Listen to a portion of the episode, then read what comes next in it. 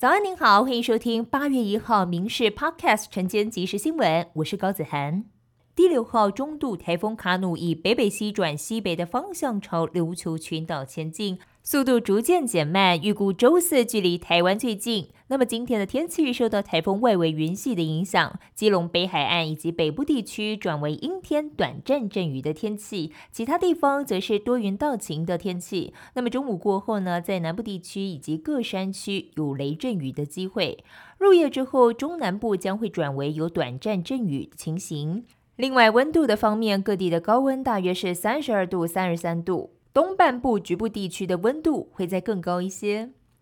再来关心到成都市大运桌球男团四强赛，台湾男团虽然一度处于落后，但最终在鏖战五点后是以一比三、三比一、二比三、三比二、三比二。总比分三比二逆转击败强敌德国，也将在今天晚上六点呢和地主中国争夺金牌。而稍早桌球女团以直落三败给中国，替总奖牌数进账一面铜牌。总计台湾队昨天共夺下了三银三铜的成绩，也让总奖牌数来到了一金七银九铜。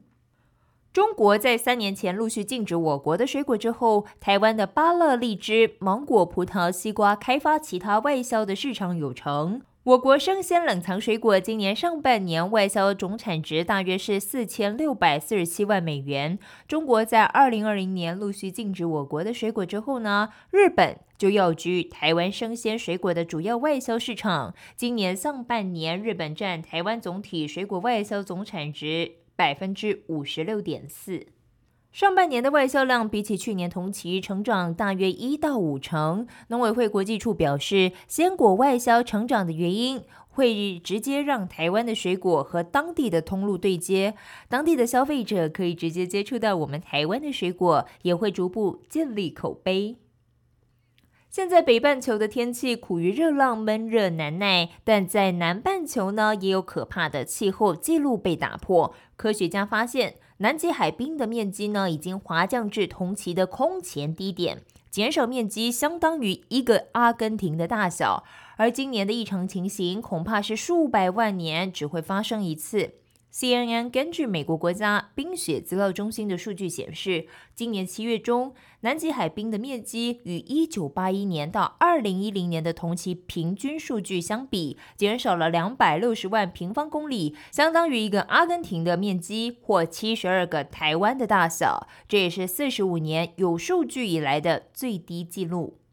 乌克兰的官员表示，俄罗斯军队今天用飞弹攻击乌克兰南部的克利夫洛市，已经造成至少六人丧命，还有七十五人受伤。路透社报道，乌克兰总统泽伦斯基基于网络上流传的影片当中显示呢，一栋九层楼高的建筑物侧面有大洞冒出浓烟，另一栋四层楼的建筑物几乎是被夷为平地。泽伦斯基说：“这种恐怖活动不会吓倒或击溃我们，我们也正在努力拯救国人。”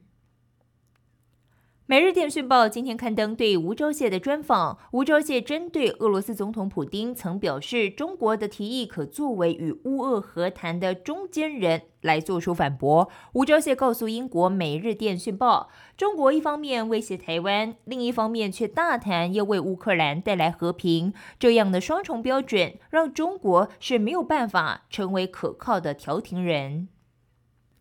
副总统赖清德八月访问巴拉圭途中将会过境美国。美国国务院发言人三十一号表示，像是这样过境，在过去有诸多的潜力，并没有任何特别之处。而针对《金融时报》报道赖清德在造势场合的进白宫说，则不愿评论，只重申美国的一中政策不变。